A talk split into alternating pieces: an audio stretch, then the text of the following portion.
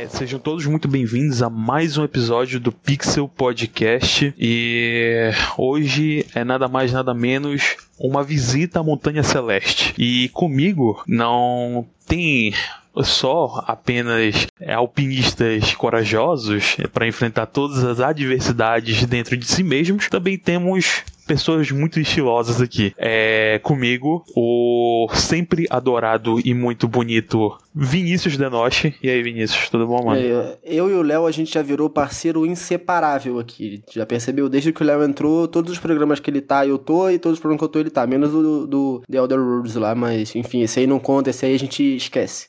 É filler, Mas... é filler é o nome. É, é, é, é filler, desse aí não, não importa. A gente deixa ele lá Sim. e esqueceu. Mas eu tô muito bem, Léo. Você tá bem, a gente tá muito feliz. Eu tô jogando Final Fantasy VII Remake, eu tô no, numa alegria que só. E o, o cara mais estiloso. Ah, não, agora bem mais estiloso que eu, né? Agora o cara mais estiloso Sim. do Twitter, né? Não, não tem como, não tem como superar esse cara. A gente tá aqui com o Pacheco, mano. O Pacheco, na moral. Cara, você é muito lindo, velho. Vai ah, mano, que isso, que isso. Fiquei, fiquei até corado aqui. Obrigado, obrigado. o cara usa, o cara usa calça boca de sino e fica muito bem nele, velho. Não tem como. Sou o Pacheco do Twitter, ou o Secap, depende do dia. Vim aqui falar sobre talvez o indie mais incrível de todos os tempos, mas se não for o mais incrível, o mais incrível para mim. Eu concordo aí. Eu acho que ele é o GOT 2018 facilmente. É, tem até gente que fica falando que é pra eu jogar Red Dead Redemption 2 pra mudar a minha opinião, mas obviamente não vai. E eu não vou jogar esse jogo tão cedo. e, e é isso, eu acho, né? Mas eu gostaria de lembrar aqui que se você está escutando esse episódio, esse episódio vai ter spoiler pesadíssimo de Celeste. Então eu, eu te recomendo que se você não jogou, Sai desse episódio agora, sai, sai, esquece isso aqui, vai jogar e volta aqui depois para compartilhar essa experiência com o jogo com a gente, beleza? Então vai jogar o jogo, ok? Se você já ouviu, pode ouvir tranquilo. E nesse episódio também tem uma novidade, a gente vai escutar a opinião de vocês sobre o jogo. A gente postou lá no nosso Twitter, arroba, pixelcast, pra você comentar a sua opinião sobre Celeste, pra gente comentar lá no finalzinho do episódio, ok? Então se você quer saber se a gente comentou sua opinião, escuta lá o finalzinho, escuta até lá, que vai ser legal, ok? Então, é isso. Acho que já pode começar a escalada, né? Então, vamos visitar a Celeste.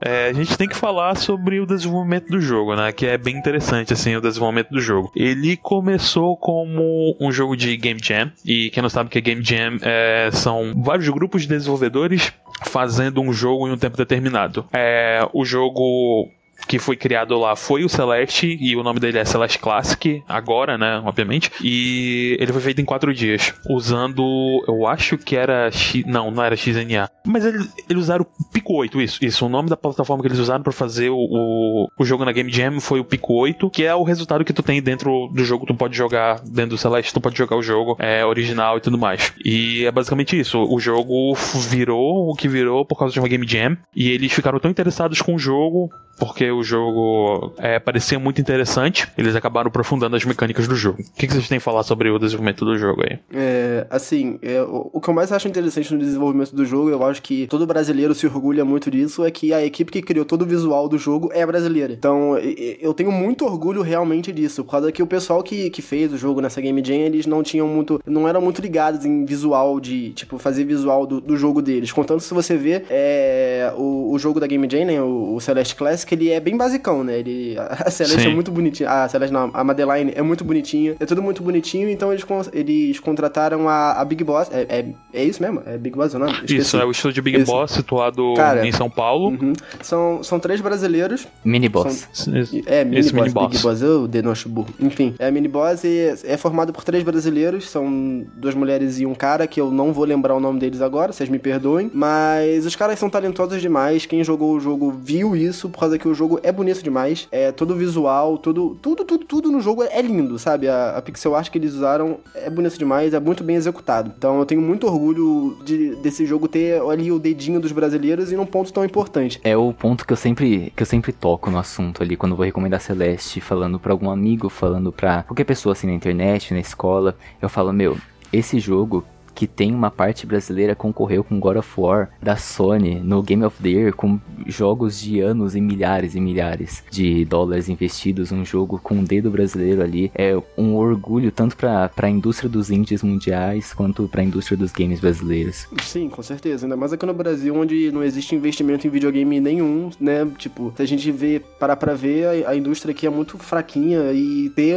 o nosso dedo ali no jogo tão importante quanto Celeste é realmente de se orgulhar. É, é incrível. É, eles não, não é o primeiro jogo da mini boss é, junto com a Match, Match Make Games, porque eles fizeram também o visual de Towerfall, que é um jogo. Ele não é meio plataforma, mas ele é meio competitivo assim, local, co-op, é, que tu tem que atirar flecha nos teus inimigos e acabar matando eles. É bem simples, mas é bem legal assim. Eu gosto bastante de Towerfall, tem que terminar a campanha dele, aliás. E é isso, o, também a mini boss fez o, o visual de Towerfall. Então, o primeiro trabalho deles não é Celeste, junto com a Match Game, é, Match Makes Games, mas tá aí, é, tem um precedente, um, um, precedente, né, no caso. É, eu até tentei entrar em contato com eles para ver se algum deles participava desse programa aqui, mas infelizmente não rolou. Quem sabe num futuro aí próximo ou distante a gente não chame eles para participar, tomara que eles aceitem. É, ia ser muito legal bater um papo com eles. Então, se vocês puderem encher o saco deles lá, ó, a gente aceita, viu? É nóis. e dá pra ver bastante inspiração em Celeste do próprio design do Towerfall. Dá pra você ver bastante coisa que foi tanto reaproveitada quanto ideias ali que, que combinaram em um jogo com de outro. Se eu não me engano, até saiu uma DLC pro Towerfall, né? É, mencionando a, a Madeline, né? Se eu não me engano. Eu, eu... eu, lembro de ter, eu lembro de ter visto o trailer de uma DLC que eles falavam chamavam Madeline, aí tava lá vermelho, e depois Madeline, que em, em roxo. E, e, foi só isso que eu, que eu, lembro de ter visto, mas não lembro se era uma DLC pro Towerfall ou coisa do tipo. Mas tá aí, eu lembro de ter visto isso. Talvez eu esteja delirando, mas sim, eu lembro sim, de sim. ter visto.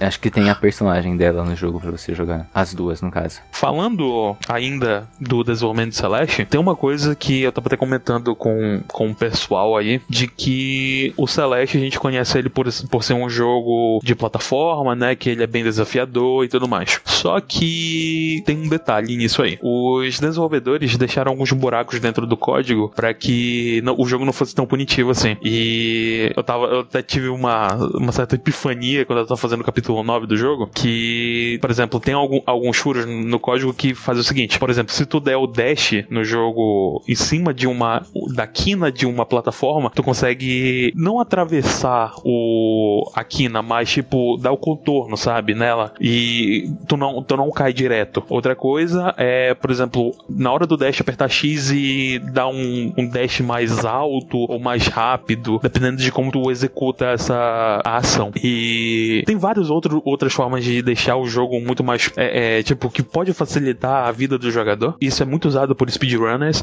E quando eu disse, eu disse que tinha uma epifania por causa das mecânicas de Celeste, é que no capítulo 9 eles ensinam a dar o Ultra Dash, eu acho. Acho que é esse o nome que eles usam. Que é pular, dar dash e na hora que tu tiver caindo, a, tipo, porque tu dá o dash na diagonal, tu pula já direto e quando tu tiver caindo, tu já vai estar tá com o dash recarregado. Então tu pode conseguir, tu pode dar dois dashes usando um, basicamente. E eles te ensinam a fazer isso no capítulo 9 e eu acho isso muito interessante de que o, o jogo, os desenvolvedores sabem disso e acabam usando isso para ajudar o jogador. Isso é legal mesmo. É porque a gente precisa de ajuda mesmo, porque, meu é, Deus. É, porque realmente, jogo quanto mais se avança, pior fica o negócio, né? Fica mais difícil, realmente. Uma ajudinha nunca é demais. Também tem outra coisa de, fazendo uma pesquisa sobre o jogo, eles falam é, que, por exemplo, sobre o lance de o personagem do jogo de plataforma não conseguir é, é, deslizar quando anda, ou quantos, tipo, quantos frames é o pulo dele. Eles estavam fazendo uma, Eu vi um vídeo comparando com o Mario do Wii U lá, eu não lembro qual é o Mario, acho que é o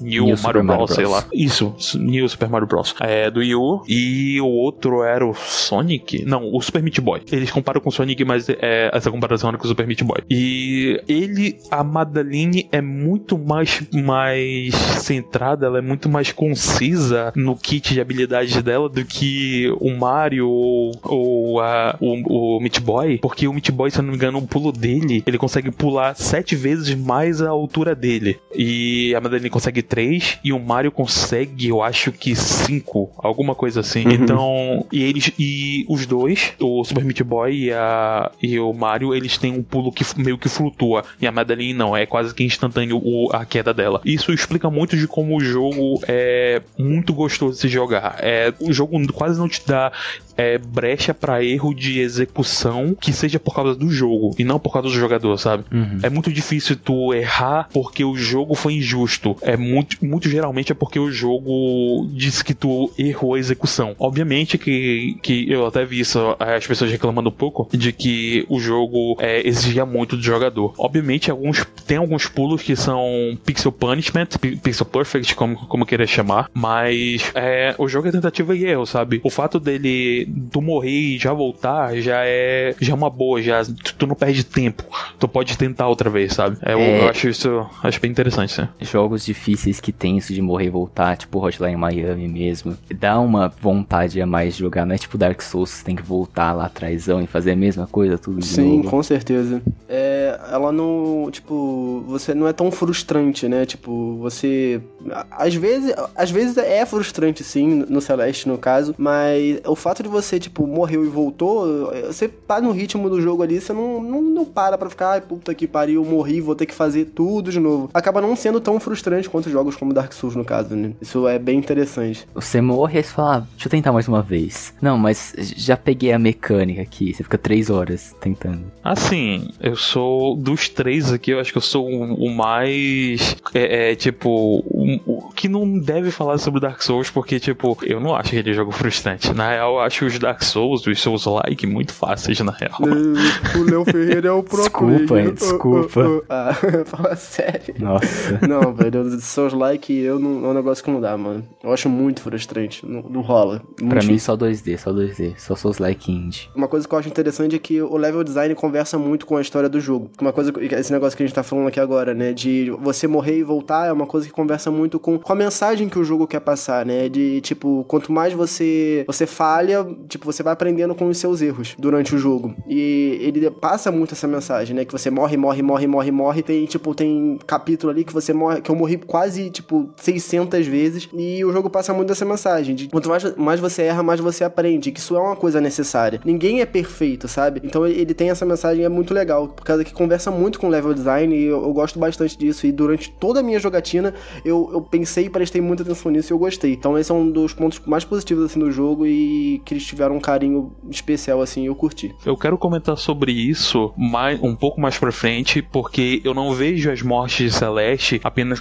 apenas como mortes, simples mortes. Elas significam muito mais. E isso se tu vê de outros ângulos, tu, tu pode pegar um, um pouco mais do subtexto do jogo, sabe? Uhum. Então, quando a gente for começar, quando a gente vai passar pelos capítulos da história, quando ela encontrar a parte de mim, eu vou voltar nesse, nesse ponto aí que tu falou que realmente é muito interessante. Então, segura ele aí que depois a gente fala beleza, sobre ele. Beleza, beleza. A soundtrack de jogo, ela é boa porque ela é muito diferente. Tipo, diferente quando eu digo assim, dentro do jogo, tu consegue só de ouvir a soundtrack, tu já imagina o cenário em que aquela música toca, sabe? Ela te localiza muito bem. Ela é bem única, né? Tipo, eu, eu lembro que quando eu fui jogar, eu estranhei um pouco no começo, assim. Eu falei, mano, que porra é essa? Eu achei bem estranho, assim, no princípio, não vou negar, mas depois, ao longo do jogo, eu fui me acostumando e fui gostando. E é bem legal mesmo, eu gosto também. A imersão que ela traz. Sim. Você sim. se sente parte daquele mundo também, só com a música. Você ouvindo a música depois no Spotify, no YouTube, você fala, meu, é, é, é um universo que eles criaram ali que é muito incrível. Que é, tipo, totalmente diferente de qualquer outra coisa que a gente já viu em outro jogo. É que eles fazem um. um eles pegam um, um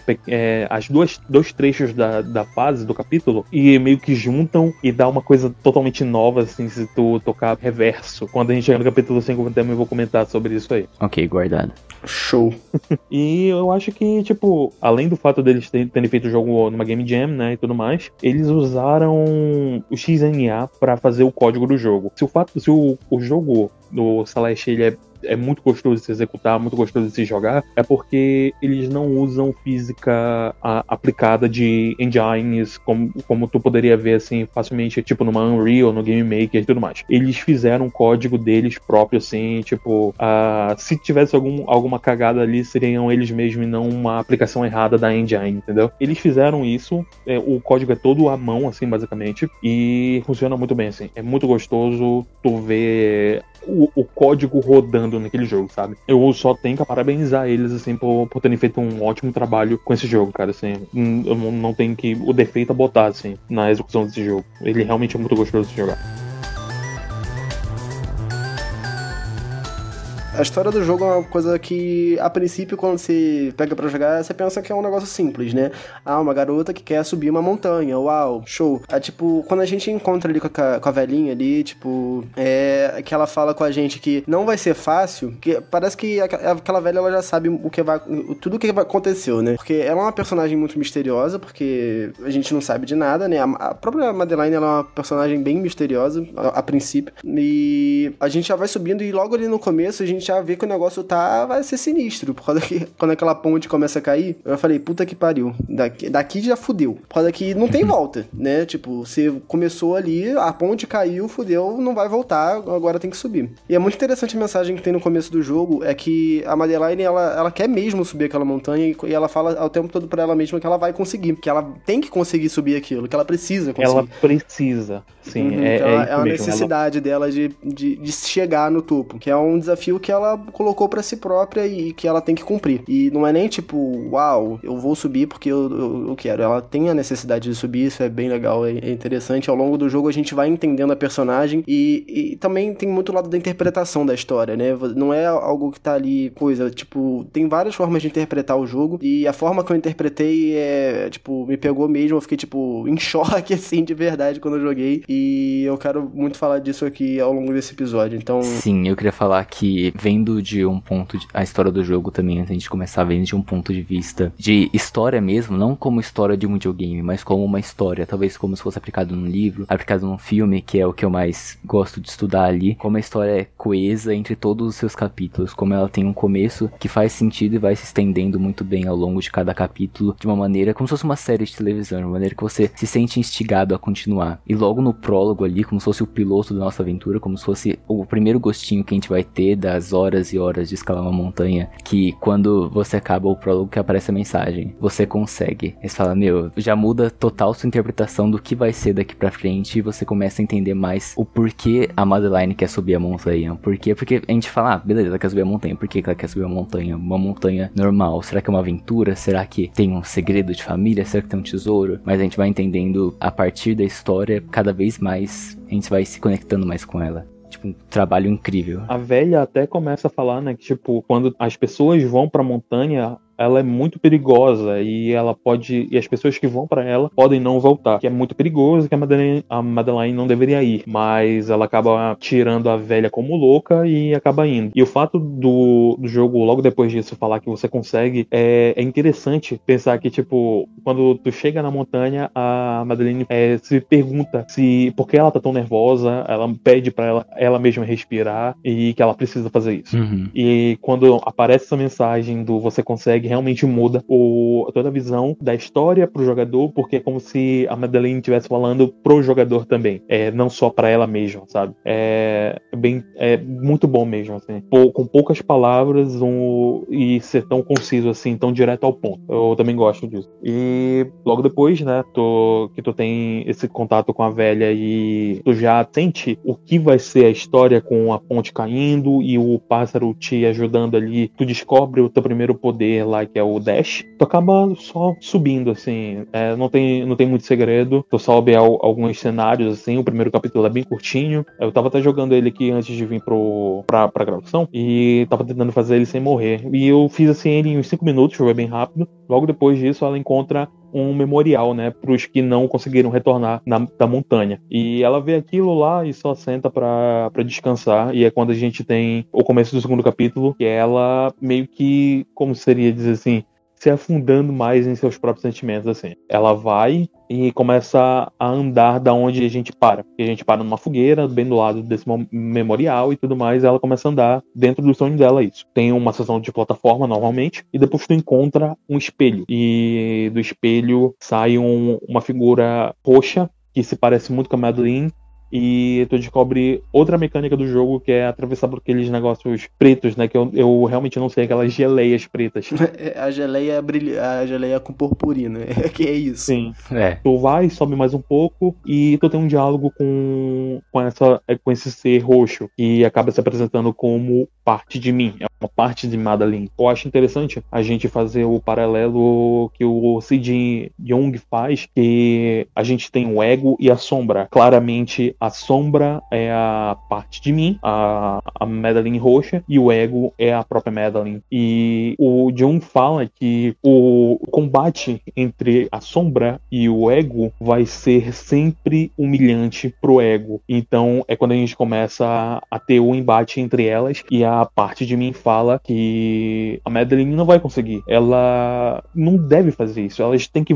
elas devem voltar, porque é muito difícil não tem por que fazer. Por que a Madeline quer fazer isso? Ela não quer, a parte de mim não quer. Então ela quer voltar. E a Madeline fala que não, ela precisa fazer isso. Ela diz que precisa fazer. E, e não explica um, um bom motivo para isso. Ela só diz que precisa fazer e vai. É, a Madeline até parece um pouco teimosa, assim. Pô, se, se, tu vê, né, dentro do jogo. É, a, a, Bedeline, ou, ou Bedeline, ou parte de mim, sei lá, o pessoal, cada um chama ele de uma forma, eu vou chamar ela de Bedeline aqui, enfim. Ela, tipo, como o Léo falou, a gente encontra ela no, ali no espelho, né? Tipo, isso mostra que ela é só um reflexo de uma coisa que todo mundo tem, né? Que é a nossa parte ruim. Ela é nada mais do que a, parte ruim da Madeline. Isso é uma interpretação que o pessoal tem, que eu acho que é meio que um consenso entre o público e é, é bem óbvio no jogo até. Pra ser sincero, eu não concordo que a parte de mim seja uma coisa ruim. Ela só é uhum é um conjunto de coisas negativas que a, a Madeline tem para ela. Isso não necessariamente é uma coisa é, é,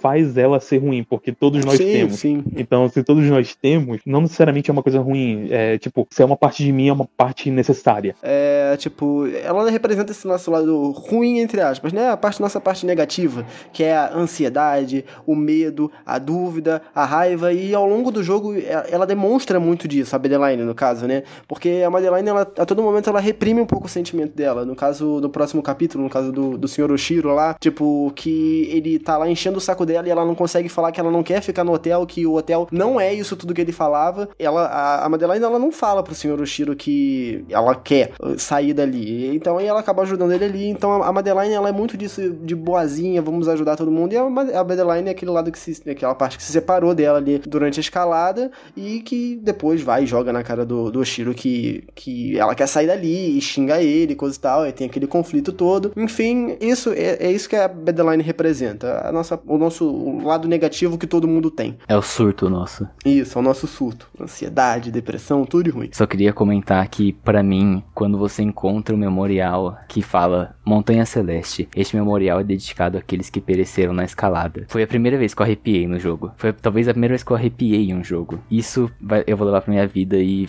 essa cena do jogo me marcou de uma maneira incrível, por causa que depois, quando você revisita o jogo, jogo tendo outra visão de tudo que você passa com a Madeline, é surreal. É surreal você ler essa frase e você saber que você conseguiu. Você saber que teve pessoas que desistiram do jogo e teve pessoas que desistiram da sua escalada. Tanto na escalada da Montanha Celeste quanto a escalada da vida, a escalada do autoconhecimento, igual a da Madeline. Essa frase muda o de sentido completamente quando você termina o jogo, cara. Tipo, quando você passa por tudo aquilo, quando você vê, quando você sente toda a mensagem que o jogo transmite e você volta para rejogar e reler essa mensagem, nossa, velho, é realmente é bem, bem mais profundo e, pega bem mais lá no fundo, com certeza. E a gente esqueceu de falar de um personagem também, que a gente passou assim pelo capítulo, que é o Theo, que é aquele amigo dela. Não, o Theo é um personagem que não tem como eu esquecer, por causa que ele é o personagem que eu mais me identifiquei nesse jogo, mas eu quero falar dele mais pra frente no, no capítulo do, do templo, que é aquele. que é ali que, nossa, eu me, foi aquele capítulo que eu falei, nossa, Theo, você é incrível e eu me identifiquei muito com ele. Mas sim, ele é um personagem sim, sim. sensacional, nossa. O, o Theo, né, ele, a gente encontra ele ele logo depois que a gente tem esse, esse surto no capítulo 2, que tu encontra a parte de mim e tal, e tudo mais, tu consegue fugir dela. Que depois do confronto que, que, o, que a parte de mim, a Madeline, tem, tem ele, ela começa a fugir da parte de mim. E ela chega em um ponto que ela começa, conversa com, com uma certa pessoa e a gente não sabe quem é essa pessoa e ela começa a falar algumas coisas até um pouco grosseiras, assim, pra, essa, pra, é, é, pra gente, né, pra Madeline, no caso, e depois disso tem um o, o, o orelhão vira um monstro e come a Madeline, e ela acorda do sonho, e logo depois a gente encontra o Theo. E o Theo, ele só é um cara que tá escalando a montanha para tirar umas fotos. Ele não quer chegar ao pico, o, o, cume, né, no caso. E a gente conversa com ele, ele pergunta como é que quem é a gente, o que a gente tá fazendo ali, como é, começa a conversar sobre, sobre a vida mesmo com o Theo. E é interessante a gente falar, Celeste é uma narrativa transmídia. E tipo, se, se tu prestar atenção nesse, nesse primeiro diálogo, uhum. eles dizem o usuário do Theo no Instapix, que é o Instagram. E se tu for lá no Theo Understars, no Instagram, você começa a achar alguns, dele, é legal, algumas né? coisas a mais que contam a história do jogo. É, uhum. por exemplo, a Alex, que é, que é a, a irmã que ele conta, ele fala tu vê a, a, prepara, a preparação da torta final do jogo uh, e dentre outras coisas. É, é bem interessante, sim, um joguinho bem besta, assim, tipo, de plataforma, ter uma, uma história tão carregada e ela sair do jogo. A gente até pode conversar sobre o lance se a história que não está dentro do jogo, as coisas que não acontecem dentro do jogo são realmente a história, se são algumas coisas acrescentadas, aquele, todo aquele papo que geralmente tem sobre o controle do autor com a obra, mas a gente pode deixar isso para outra hora, para depois, não sei. Mas eu concordo de que Celeste é uma conta a história dele além do jogo. É basicamente isso, né? Tipo, o Theo fala, só quer subir para bater umas fotos e a Madeline tá numa escalada por ela mesma e pela montanha. E eles conversam e depois disso a gente vai pro capítulo 3, né? Isso do, do próprio Instagram dele, que a gente encontra, dá pra ver o carinho incrível que os desenvolvedores têm com o jogo. Toda a dedicação que eles colocaram, e não só fazer um jogo, mas fazer uma história para os jogadores, fazer uma história marcante ali, fazer uma homenagem de inúmeras maneiras, tanto de maneiras mais capitalistas de lançar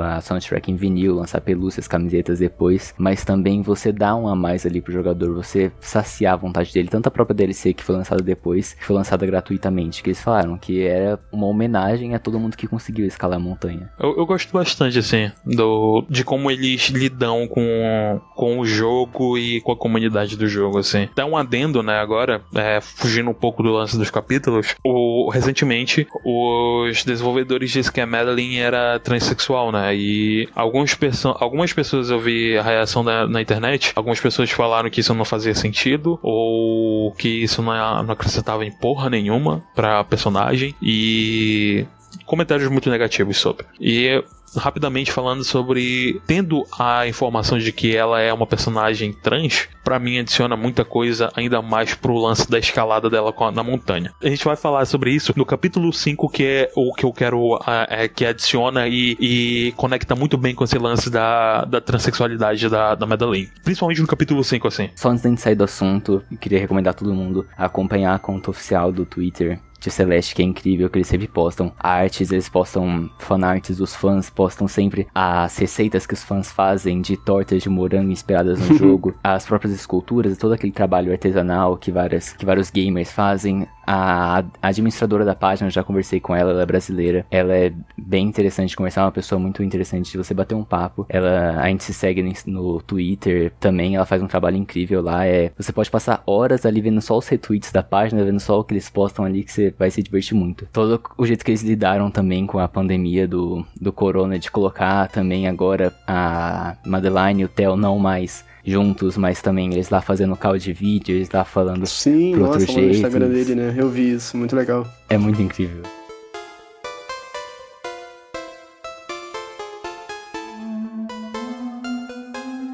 E agora, tipo, a gente pode falar do terceiro capítulo, que para mim eu acho que é o capítulo mais fraco do jogo. E eu até tava vendo, né, é, estudando pro vídeo, pro, pro podcast, que até o capítulo 3 eles estavam definindo como seria a história, o que seria o jogo. Então eu sinto para mim de que a qualidade do jogo cair um pouco no capítulo 3 faz sentido por, por causa disso. Eles ainda estavam definindo como é que o jogo andaria depois disso. E o capítulo 3 basicamente é o a Madeline depois fugindo de fugir da, da, da parte de mim, ela vai encontra o Theo e depois do Theo ela vai pro hotel que tem no pé da montanha, que é o Resort Celestial, eu acho o nome, ou é o Hotel Resort Celestial? Acho É. que é esse o nome. Resort, é Resort Celestial. E depois disso, tu tem a conversa com, com o Oshiro. É esse o nome dele, Oshiro? Uhum, o senhor Oshiro. Tu percebe que ele é uma pessoa até bem bi- bipolar, assim, até demais, assim. E é uma conversa até um pouco engraçadinha, assim, de que ele tá meio que forçando ela, como o Denosh falou, forçando ela a ficar lá e ela não quer muito e acaba ficando meio que por educação, porque eu meio que pra ajudar ele a arrumar o hotel. E assim começa a sessão de plataforma dentro desse, desse mapa. É tu ajudando o senhor Oshiro a, a arrumar o hotel. Alguém lembra o que acontece depois, assim? Eu lembro do final só desse capítulo Eu já. gosto muito do capítulo 3. O- É, por mais que ele seja o mai- um dos mais fraquinhos, eu gosto muito dele por causa que eu gosto muito do visual dele. Eu acho, por mais que o hotel esteja abandonado e tudo bagunçado, eu acho ele muito bonitinho. Eu, acho, eu gostei muito do, do visual do hotel. E eu gosto, tipo, o Sr. Oshiro, ele é aquele personagem muito bipolar. E a mensagem que, que ele passa é que, tipo, pra gente não ficar tão preso a, a- a- aos bens materiais, sabe? É, é mais ou menos essa mensagem que ele passa. Causa que quando, é, tipo, a, aquela cidade na Montanha Celeste não deu certo, que contanto que ela ficou abandonada lá no capítulo 1, e o hotel dele parou de funcionar, infelizmente, ele tinha investido a vida dele inteira naquilo. E, infelizmente, Ah, é, não deu en- certo. Tu encontra uma carta, né, Sim, explicando tu qual é o encontra a carta dele. Então ele acabou perdendo a mulher dele, é, a família dele, de- ele deixou tudo pra trás pra ficar no hotel. E quando todo mundo foi embora pra voltar para suas vidas normais antes da, da montanha, ele acabou escolhendo ficar lá, ele morreu e continuou lá. Ou seja, ele continuou preso a- a- aos bens materiais dele e acabou perdendo tudo que tinha.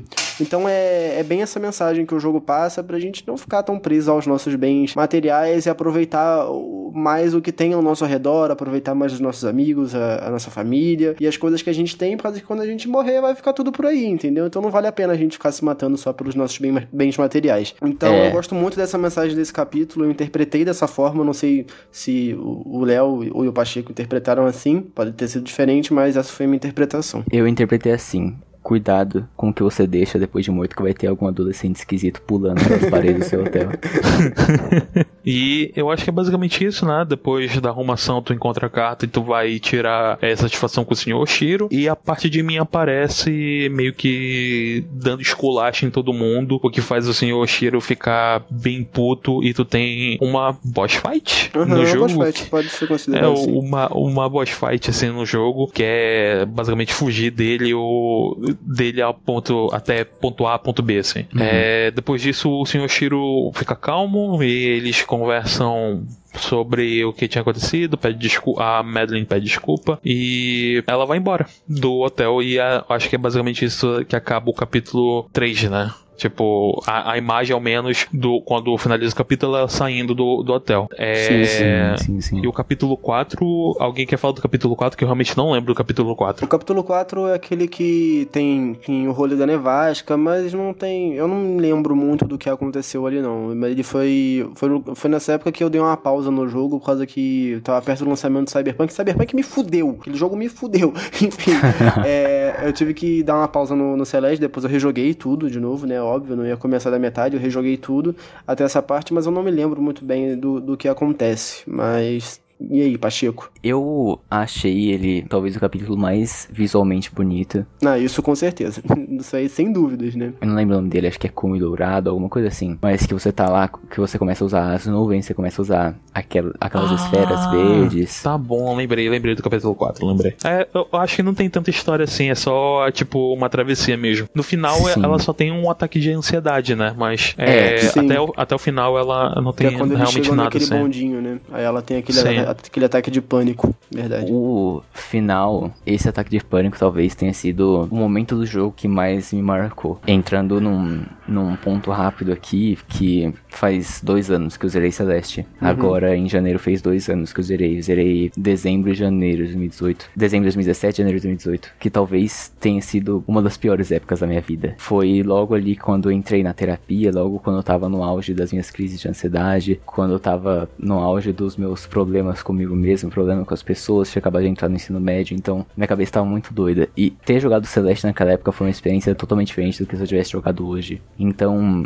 quando me falaram que eu conseguia ali no, no prólogo, aquilo significou de uma maneira diferente, mim, sabe? Bateu de um jeito diferente. Uhum. Quando eu depois de passar pelo capítulo 4, tive a minha primeira crise de ansiedade. Foi no metrô, eu acho, não vou lembrar agora. Mas eu lembrei do Theo me falando para eu imaginar a pena e conseguir respirar e não deixar ela cair no chão. E fiquei visualizando aquilo e toda vez que eu passava por algum problema, eu visualizava aquela pena que ele fala para ela no bondinho, que você tem que apertar o botão, Sim. como se fosse ela respirando. E eu visualizava toda aquela escalada que eu tinha pela frente. Então bateu de um jeito diferente, foi um significado totalmente diferente que Celeste deu para mim naquele naquele período conturbado da minha vida. Então, além de eu ter escalado a montanha virtual, eu também escalei muita montanha dentro da minha cabeça com a ajuda do próprio jogo. Acho que isso foi o que mais me pegou. Aquela cena do Celeste é o que eu sempre comento pros outros quando eu vou recomendar também o jogo. Uhum. Legal, legal. Bacana, é legal quando um jogo te afeta dessa forma, né? É, quando, quando o jogo ele é importante, assim, tipo, pra tua vida mesmo, é, ele deixa de ser só um jogo, né? Tipo, de qualquer forma, assim. Eu acho Sim. que o, o caso do Pacheco não deve ter sido único, porque eu vejo muitas pessoas tendo um carinho muito, muito grande por Celeste e muito por, pelos mesmos motivos. E eu, eu acho que, que eu nunca vi assim, um trabalho tão. Não, não tenha visto nunca, mas eu acho que eles fizeram um trabalho muito bom aqui sobre, sobre essas condições é, psicológicas e tudo mais que acaba fugindo um pouco do nosso controle. E falando sobre condições psicológicas, a gente chega no capítulo no capítulo 5, que é onde eu acho que culmina muito sobre, sobre essa conversa dentro de Celeste, que é o templo. E o templo, tu chega com o Theo, né? Logo depois do capítulo 4 que tu tem a tua, a tua crise de ansiedade lá, é, tu chega com o Theo e o Theo meio que some depois desse capítulo uhum. porque ele foi bater foto. Simples assim. e tu tem a tua sessão de plataforma e tu chega em uma parte lá que que é bem escura e tem alguns pontos vermelhos. É, as luzes só acendem quando tu chega perto dela. É, é, um lugar bem opressor, assim. Tu sente a opressão dele. Ali, tu, eu acho, eu acho que a parte de mim que fala em um certo momento de que tudo na montanha é a representação do que tem dentro da Madeline. E a parte, o capítulo 5 é muito isso. São os nossos medos, né? São, no caso, são os Sim. medos da, da, da Madeline que que, saem, assim, e ela tem que enfrentar eles. É, isso até faz sentido no próprio nome do capítulo, que é o, o Templo de Espelho, né? É a Madeline refletida em toda, toda aquela merda que ela vai passar dentro do, do capítulo. Eu, eu gostei muito por causa que isso acabou se misturando, né? Como o Theo entrou dentro do, do templo com ela, é, o, o, medo dos dois acabaram se misturando. Aqueles bichinhos com olhos, eles representam o, o medo que o Theo tem, que é um negócio que, que eu acabo me identificando muito, que é aquele medo que a gente tem, e eu acredito que muita gente que cria conteúdo assim como a gente tem, que é a aceitação das pessoas na internet, né? O Theo, ele é um personagem Nossa, que demonstra nisso. muito isso né? De que, tipo, o tempo todo a gente tá tentando agradar as pessoas que seguem a gente, o tempo todo a gente, tipo, quando a gente erra, quando a gente fala alguma besteira, a gente vai ser julgado. Então, o Theo tem muito isso e durante essa fase de, mo, mostra muito isso. E que a, muitas vezes a gente acaba até se prendendo numa, numa bolha, que no caso é a representação daquele cristal, eu interpretei assim, que aquele cristal nada mais uma, que uma bolha que o, o Theo se prendeu para se proteger do julgamento das pessoas, de que ele não queria mais, tipo, se machucar ou continuar ansioso por causa, é, pensando tipo, puta, o que as pessoas vão pensar de mim? Então foi nesse ponto que eu me identifiquei demais com o personagem, sabe? Por causa que eu, eu como criador de conteúdo, e eu, eu penso muito dessa forma, sabe? Por causa que é, é bem tenso, sabe? Você, quando você cria conteúdo, você tem aquele medo de, tipo, poxa, será que as pessoas vão gostar? Você fica ansioso, tipo, puta, será que ficou bom? Será que não ficou? Será que as pessoas vão gostar ou não? Você fica meio assim ansioso e você acaba às vezes se reprimindo. Então eu me identifiquei muito com o Theo nesse ponto. É, foi aí que o jogo realmente pegou para mim e, e, eu me identifiquei demais. É, com certeza, essa é a minha parte favorita do jogo. É, por mais que seja meio, meio triste pensar assim, né? Mas é a minha parte favorita do jogo. E eu, eu curti demais, assim. O que, que vocês acharam desse capítulo? Toda a, a, a, cena dele preso no cristal, também toda a composição da cena. Você falando de um jeito artístico é incrível também. Tem todos aqueles olhos olhando diretamente para ele, sim, todo aquele sim. julgamento pesando, todo aquele clima tenso. Você fica. Você sente um, um clima mais pesado dentro de você mesmo, sabe? Você vê aquilo, você se sensibiliza bastante com o Theo, tanto como a Adeline. Falando nisso, e eu tava prestando bastante atenção no que o Denosh estava falando. Denosh, eu quase. A gente quase interpretou a mesma coisa. É, sobre os olhos, só que sobre o, o cristal, eu interpretei de que ele, na realidade, é a vitrine do. do Theo. Tipo, o Theo é tão preso nas redes sociais que as redes, redes sociais acabam sendo nossa, nossa vitrine de alguém que não de verdade é nós, não nós mesmos, né? E o, o vidro, o, o, o, cristal, seria ele, tipo, nessa vitrine dele. E não necessariamente fugindo da, do julgamento e tudo mais, porque eu acho que o julgamento tá ali nos olhos, é, diretamente nele. Uhum. E para mim o lance, o lance do cristal é mais sobre a vitrine dele preso dentro das redes sociais, preso dentro dele mesmo, assim, de uma pessoa, de uma pessoa que não existe. Sim, é, eu interpretei mais como uma bolha que protege ele por causa que você perceber aquele, aquele cristal é meio que inquebrável, né? Ele não. Sim. Então foi aí. Porque a princípio eu também tava interpretando dessa forma aí, de como uma vitrine, coisa e tal. Eu também tava achando assim, mas quando eu vi que aquele, que aquele cristal era inquebrável, eu falei, putz, não. Isso aqui é um negócio que ele se prendeu mesmo para se proteger de, de, das coisas que estavam acontecendo ao redor dele. Aí foi assim que eu interpretei. Por causa e disso. o cristal E o cristal só quebra por causa de, de, quando ele, a gente joga um cristal dentro daquele olho gigante, né? E isso significa muita coisa, né? Tipo... É, que tipo, que ele tá se libertando disso, dessa ansiedade que ele tem, dessa necessidade de ser aprovado pelos outros. Ele tem é autoaprovação, no caso, né? É, significa, Sim. eu interpretei dessa forma.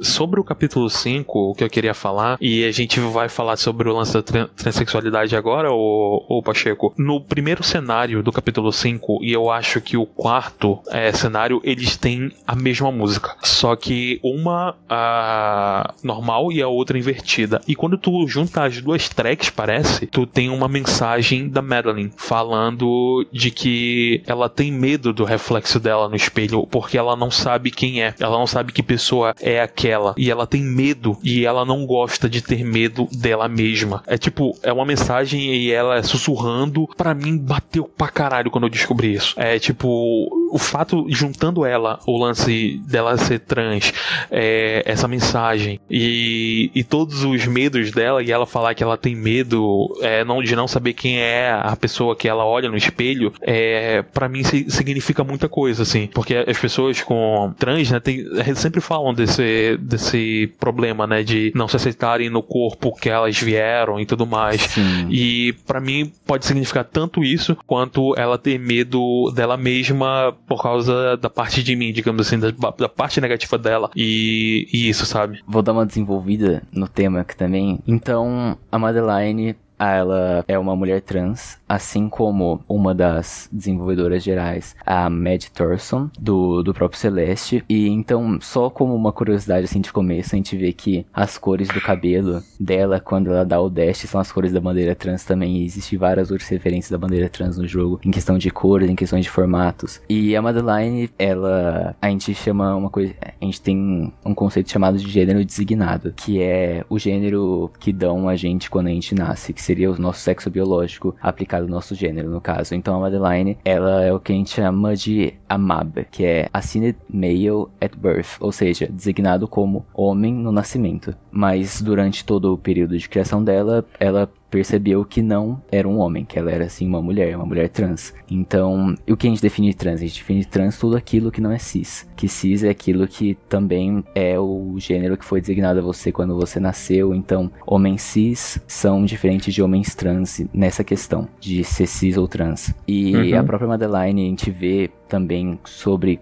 toda a questão que a gente tem do transexualismo hoje em dia, de várias pessoas que passam por isso e não têm um destino muito bom, então você pode aplicar isso também no, no próprio, naquela mensagem que a gente vê no, no começo do jogo, do memorial, que é aqueles que pereceram na escalada. A gente vê também a escalada como todo esse processo de, de conhecimento, que Sim. também a gente vê, por exemplo, que o Brasil é o país que mais ma mata transexuais por ano, que é um problema muito sério. O, a taxa, a expectativa de vida de uma pessoa transexual no Brasil hoje são 35 anos, enquanto de pessoas não transexuais são de 60 até 80 anos. É uma taxa muito baixa, é um número muito baixo, é uma coisa muito desesperadora. Você tem 35 anos designados para você, você tem uma data limite ali. Isso eu não eu por não ser trans não consigo imaginar o quão desesperador deve ser isso. Não consigo imaginar o quão desesperador é você ver uma montanha gigante na sua frente e não saber como escalar. Talvez muito por falta de apoio, por falta de representatividade também. Então, você vê uma personagem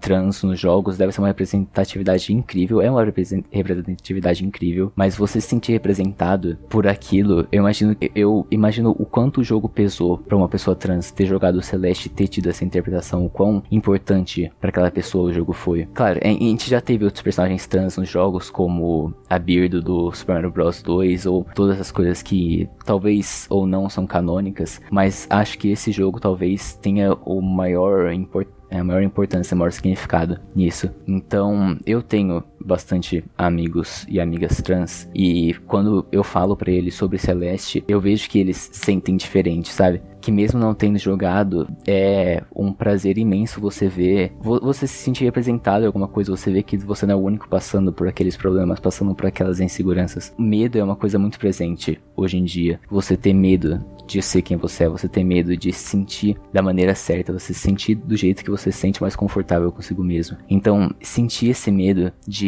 sair na rua, sentir esse medo de fazer uma coisa comum, também é aplicado nesse jogo como sentir o medo de você passar por uma coisa difícil, você passar por um desafio ali e você não desistir daquilo que dá a a importância uhum. muito forte no jogo, sabe? Tanto talvez é significado para todo mundo, para nós três aqui jogando e não desistindo e chegando até o final, o significado que teve. Cada pessoa vai ter uma interpretação diferente, e isso que eu acho lindo também.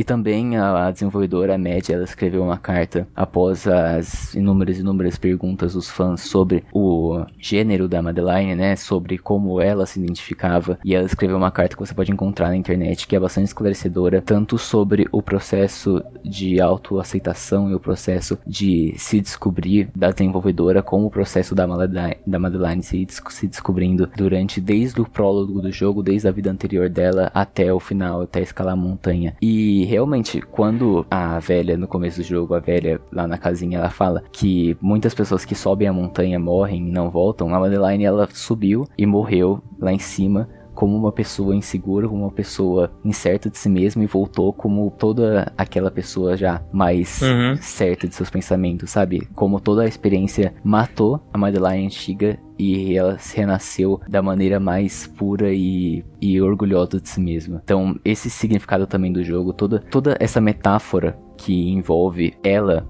toda metáfora que envolve a montanha celeste como um ponto de mudança na vida de uma pessoa é incrível. É, a gente vê como que um, uma obra de arte, como que um jogo consegue mudar a sua percepção sobre o assunto e como isso é importante hoje em dia e mais do que nunca também para a gente ver como que toda essa você normalizar assuntos, como que você também tratar de assuntos que não são tratados tanto na superfície da mídia, como que isso é importante não só para as pessoas que estão sendo representadas ali, mas também para o desenvolvimento de uma sociedade mais compreensiva, mais tolerante e mais respeitosa no geral.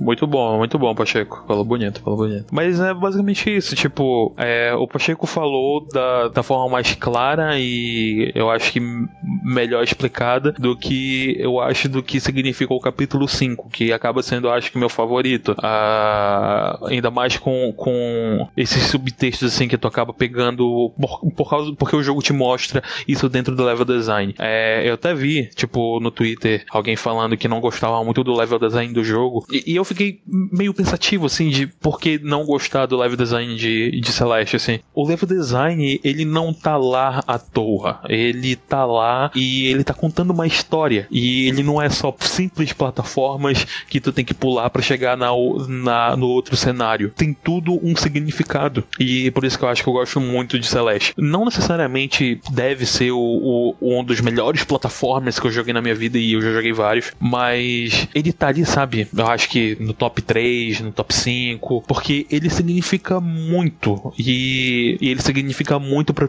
as pessoas que não são. Que, que não são eu, né? Assim, tipo assim, que não são lutas que eu passo. É, não são coisas que me afetam. E foi como tu falou, que é, muito bom ter pessoas trans sendo representadas dentro de um jogo. Depois, né, de, de passar por todo o capítulo 5, né, tu consegue chegar no Theo, porque o Theo tava preso no vidro e tu não conseguia chegar por ele porque tava sendo. Não tinha como chegar nele. Tu tinha que dar toda uma volta e o capítulo 5 basicamente é esse, tu dando toda essa volta para chegar no Theo. E depois tu consegue fugir com o Theo. É. Mais uma sessão de plataforma que eu acho que é uma das mais interessantes, assim, mais diferentes do jogo. Que além de fugir de, do, do, das plataformas, dos monstros que vão te perseguir, tu tem que ajudar o Theo. E o Theo não vai conseguir fazer porra nenhuma, porque ele tá preso dentro da, da do cristal. Então, a, todas as, as sessões de plataforma que tu, te, tu vai ter daqui pra frente com o Theo, tu vai ter que jogar ele e fazer ele esperar, usar o Theo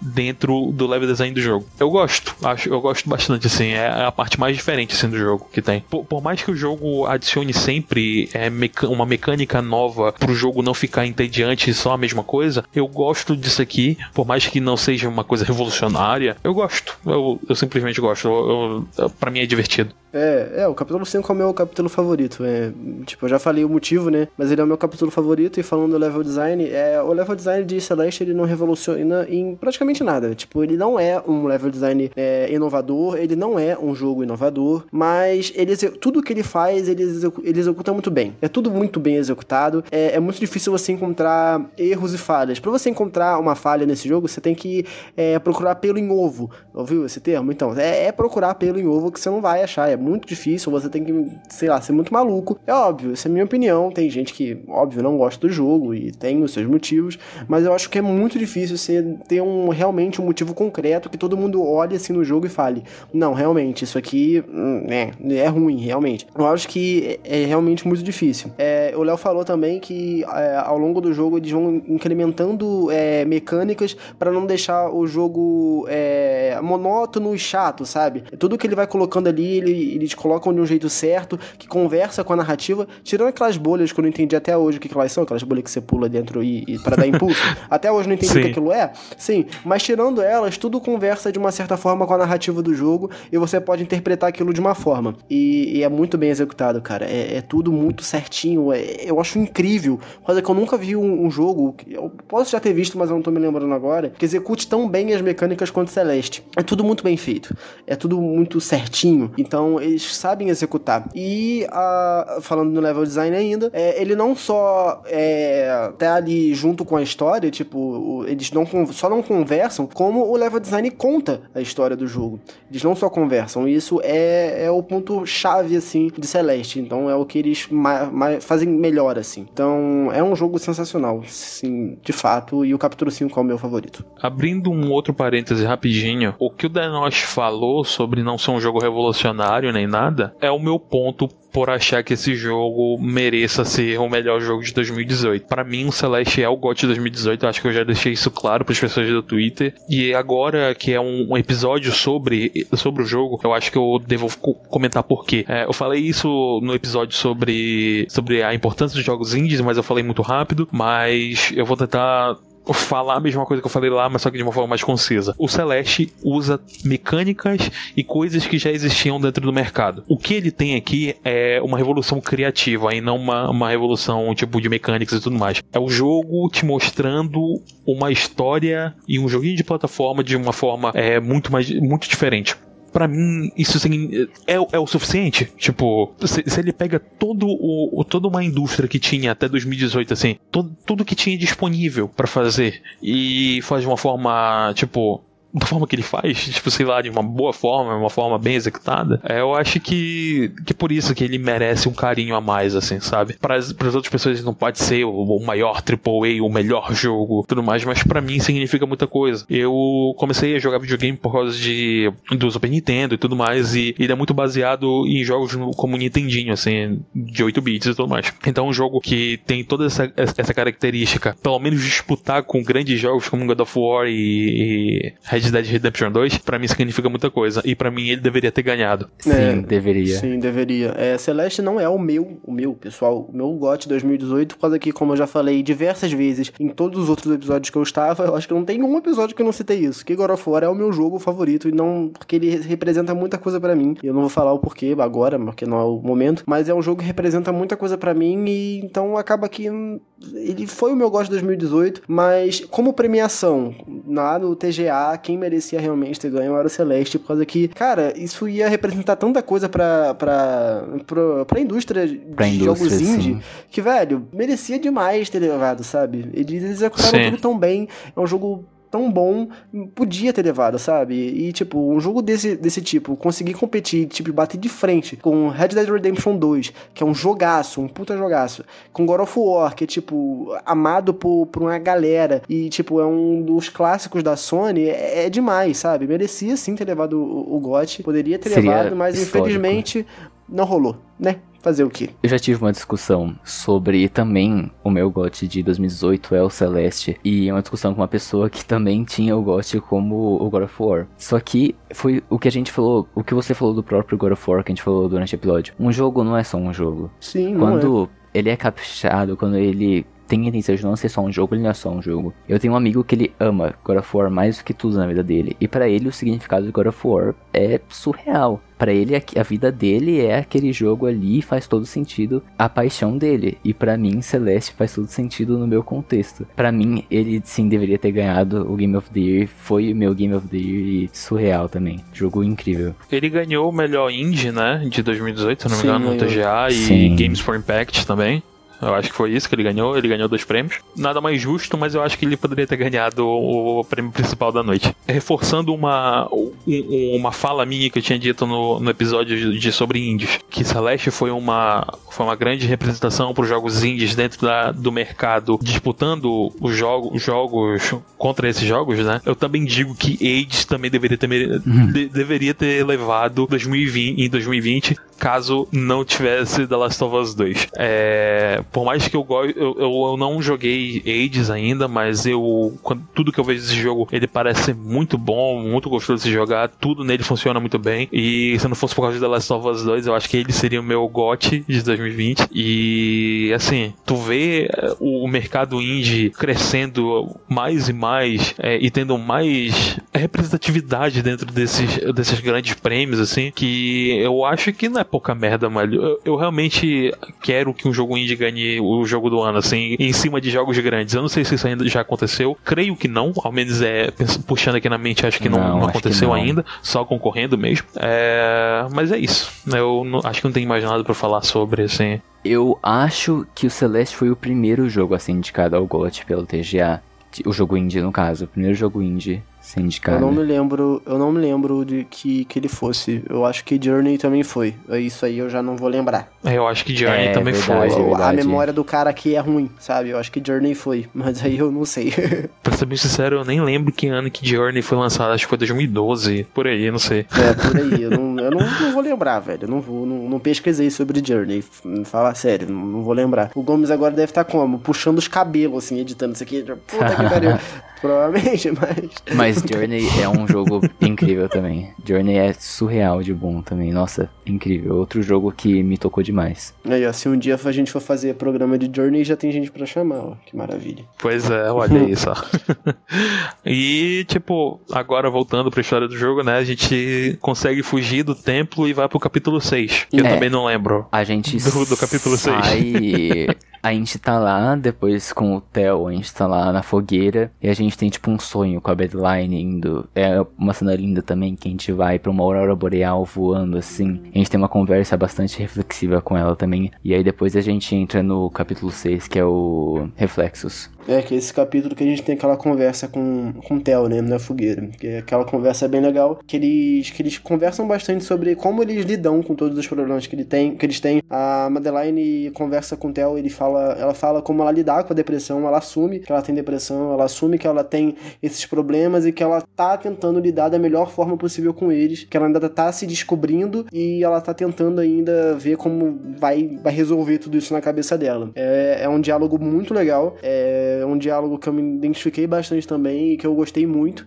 É, eu acho incrível como que um jogo de plataforma conseguiu ter diálogos tão interessantes e tão profundos assim. Eu achei sim, realmente, sim. assim, mano, caraca, quando que isso aconteceu assim? É, então, são diálogos muito interessantes, são, eu acho que é, são os melhores diálogos do jogo. É, eu gostei bastante desse capítulo. Depois, é, eu acho que, tipo, depois desse diálogo, o capítulo fica meio chatinho, mas isso aí é uma opinião minha, é uma coisa minha, então não levem a minha opinião aqui a sério, beleza? É, é só uma frescura mesmo, mas mas de, tudo que acontece depois dali é, é, incrível, é sensacional. E, Sim. Né? O capítulo 6 é o, o que a parte de mim joga ela para baixo, sim, né? Sim. Derruba ela. E ela vai pro, pro, lance lá do. Que, que, é aquele cheio de matinha, assim, né? E tudo uhum, mais. Que é um, um, o é segundo é cenário mais bonito do é. jogo. Que é muito bonito também. Ah, sim, sim, sim. Tá, lembrei. Ela encontra a velhinha lá. Eu lembro que ela encontra a velha. Sim, ela de encontra, novo nesse ela capítulo. Encontra a velha ela, encontra, ela fala ela encontra. que tem um que ela sabe um caminho pro carro dela lá, que ela pode voltar, que não tinha problema ela desistir ali naquele ponto, que ela podia voltar pro carro dela, voltar pra vida dela normal e continuar sofrendo. é basicamente isso que ela fala. Esse é o momento que, se eu não me engano, você se separa da, da Badline, né? Que uhum. quando ela tá lá conversando com ela, ela fala: Não, você não é uma parte de mim. Ela fala: Ué, eu não sou. Ela fala: Não, você é tudo que eu tenho que deixar para trás. Todo, todo esse pânico você. Aí é, você fala: ah, Você é cruel, paranoica, controladora. E ela fala: Caramba, mas eu sou você. E ela fala: Não, eu a partir de agora não vou mais ter esse lado meu. E aí tem toda essa briga das duas. Pelo que eu me lembro, a gente não vê mais a Badline até o final do jogo depois. É, a gente, a gente vê ela no finalzinho do capítulo. Acho que a gente vê ela no finalzinho do, né, do próximo capítulo, acho. Porque Sim, a gente, a gente vê ela no final do capítulo 6 porque tem outra boss fight. Que, que tipo, que ela, que ela encontra a velha. Eu lembrei agora. Ela encontra a velha e a velha meio que diz: É, que você tem que meio que aceitar essa sua outra parte, né? Não tem como chegar falar, é, até o pico sem, sem se aceitar. E ela fala: É, eu sei, eu tenho que encontrar com ela e conversar com ela. Que é que ela falando da, da Badline, né, no caso. E dá uma dó, dá uma dó dela é. sentadinha lá no chão chorando, a parte má dela. Sim. Aí, tipo, tu tem a questão de plataforma, né? Tipo, não tem muito o que falar, é, é muito foda. E depois disso tu encontra a parte de mim, né? A, Badlin, falando, querendo conversar com ela, né? E, é, e a Badlin, ela surta e tu tem aquela boss fight lá que, que é tipo, desviar dos, dos raios e chegar nela e dar um, uma pisada no coco dela. ou... Essa boss fight, ela não, tem não. um é, é, é, é, é, quando, tu, quando toda vez que tu se aproxima, ela vai se, se ela, afastando. Sim, é, eu lembrei. isso é mais um, um, ponto e mais um exemplo que a gente pode dar que o level design conversa muito com a mensagem e com a história que o jogo quer te passar. Sim, Por causa sim, que sim. essa boss fight ela é muito maçante. Ela é muito maçante. Por causa que ela não é fácil. Eu, pelo menos, não achei ela fácil. Eu achei ela bem complicadinha, bem dificilzinha. Eu fiquei um. Perdi um bom tempo ali nela. Assim, conversa muito. Por causa que quando as duas finalmente se encontram e entram num acordo, é a autoaceitação da Madeline, né? Que aquilo é, é a, a Madeline faz parte dela e que aquela parte ruim lá é, é ela, não tem jeito, não tem como ela tirar aquilo, então ela tá se autoaceitando. Não é fácil se aceitar, sabe? Não é uma, uma coisa simples e tipo, ah, esse sou eu, pô, vou me aceitar aqui. Não é assim. Não, não é simples, não é um processo rápido e contanto que essa boss fight não é um negócio rápido, você fica tipo, meu Deus, acaba isso logo. Não é. então, tipo, não é um negócio rápido e conversa muito. É, eu acho bem legal porque conversa bastante. Então, é outro ponto positivo e é outro exemplo que a gente pode dar de que o level design e a história conversam. Então, é, a gente parabéns. vê muito dos inimigos que a gente tem no dia a dia de uma maneira ruim de se dizer, tanto os inimigos que a gente tem no Twitter, quanto as pessoas que a gente sempre trata, que são muitas pessoas que não têm esse auto-reconhecimento de saber que tá errado. Que acham que sempre estão certas, primeiramente, estão sempre certas. E nenhuma outra pessoa vai conseguir mudar a cabeça delas. E quando a Madeline, quando você termina a boss fight, que ela chega na Madeline e fala: ah, não tem problema você se sentir com medo, eu também tô com medo. E elas se abraçam quando demonstra ali toda a aceitação delas que a gente erra também e não tem o porquê ficar se culpando totalmente disso, que todo mundo erra, todo mundo Sim. em algum momento vai falar alguma merda, todo mundo em algum momento vai magoar alguém sem intenções. A gente sempre. É, é isso, ser humano é isso também. Você errar. Talvez seja a coisa que a gente mais faz enquanto vive. Uhum.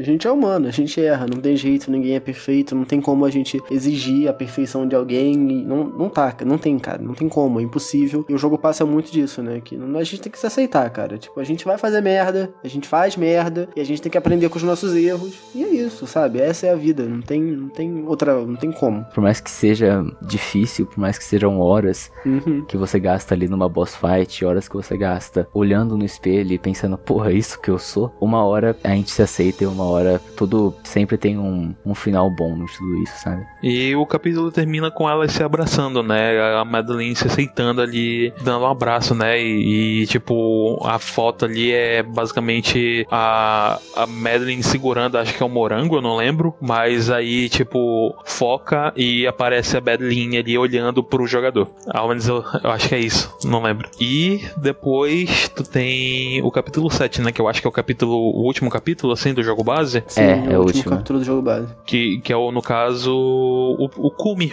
Tu chega no cume, tu tem 30 sessões de plataforma aqui e elas meio que se ajudam. Elas atravessam todo o jogo de novo, é, mas não, tipo, literalmente de novo, mas é, Alguns alguns cenários trechos, né? lembram o, o que tu passou Uhum. até tu chegar no cume. Eu acho isso legal. Eu acho, eu acho essa parte muito legal por causa que a gente revisita Acho bacana todos os também. outros cenários do jogo e a gente vê que aquela jornada realmente valeu a pena e que a gente conseguiu superar as nossas dificuldades dentro do jogo. Eu acho esse cenário bem le- esse, esse capítulo bem legal e bem interessante. É, foi o quem teve a ideia de fazer isso, parabéns, ó. Tá, tá show. Foi, foi muito boa a escolha.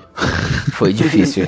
Foi. e, e foi difícil também, meu É, Deus. porque foi. É, E a gente chega. E, e o capítulo 7 é a, a sessão de plataforma do jogo base mais complicada que se tem, assim. Tipo, é um lance cabuloso, assim, que eu Sim. apanhei, assim, pra, pra jogar, assim, é, pra passar. E tu chega. Tu, e quando tu vai atravessando os cenários, né, tu vai conversando com a, com a Madeline, a Madeline vai conversando, né, no caso, e acaba falando, tipo, ah, agora a gente consegue, juntas a gente consegue. E tu vê que a, a Madeline, ela tá um pouco receiosa, ela tá meio nervosa. Por mais que a, elas tenham se aceitado, estejam juntas e estejam indo pro cume, ela ainda se sente nervosa, né? É interessante ver aquela a personagem que era que era opressora, né, que falava não, tu não vai conseguir nem nada, agora ela tá com medo, Uhum. porque o medo é ela.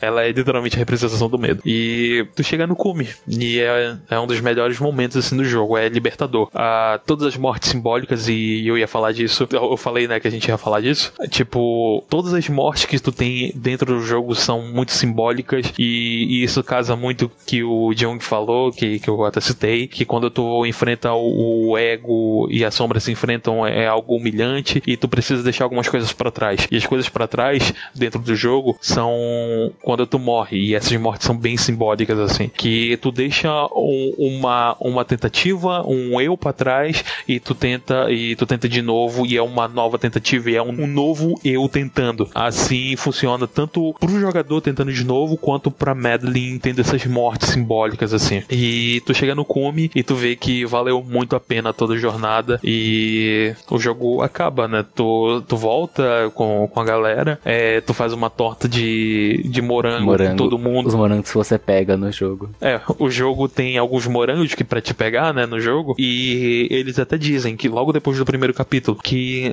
tu não precisa pegar os morangos, só se tu quiser impressionar os teus amigos. E isso é interessante porque dependendo da quantia de morangos que tu pegar durante o jogo, a tela final do jogo muda. Tipo, e é legal. É, tem um, tipo, por exemplo, de 0 a 50 é, é uma torta, de 50 a 70 é outra, e assim vai. E o jogo acaba, só que a história da Madeline acaba assim, né? Tipo, ela se auto aceitando a parte de mim, a sua outra parte, E o jogo base acabaria aí, né? Mas só que tem outras duas DLCs, né? Que é o capítulo 8 e o capítulo 9. É, vocês jogaram o capítulo 8 ou o capítulo É. 9, no caso? Antes da gente entrar nos outros capítulos, só queria comentar que não sei se fui só eu, mas eu chorei muito quando acabou o capítulo 7. Eu chorei muito. Eu não chorei, mas ele me deixou um vazio, assim. É, eu também. Tipo, passei tanto tempo dentro desse jogo que já era virar, virar virou minha rotina, assim, tentar uma vez e, e tá com esses personagens e tá nesse mundo com a trilha sonora e tudo mais. E quando acabou eu senti um vazio. Eu parei de jogar videogame por um tempo porque eu não queria jogar outra coisa naquele momento. Eu não tava me sentindo muito bem pra jogar outra coisa, sabe? Uhum.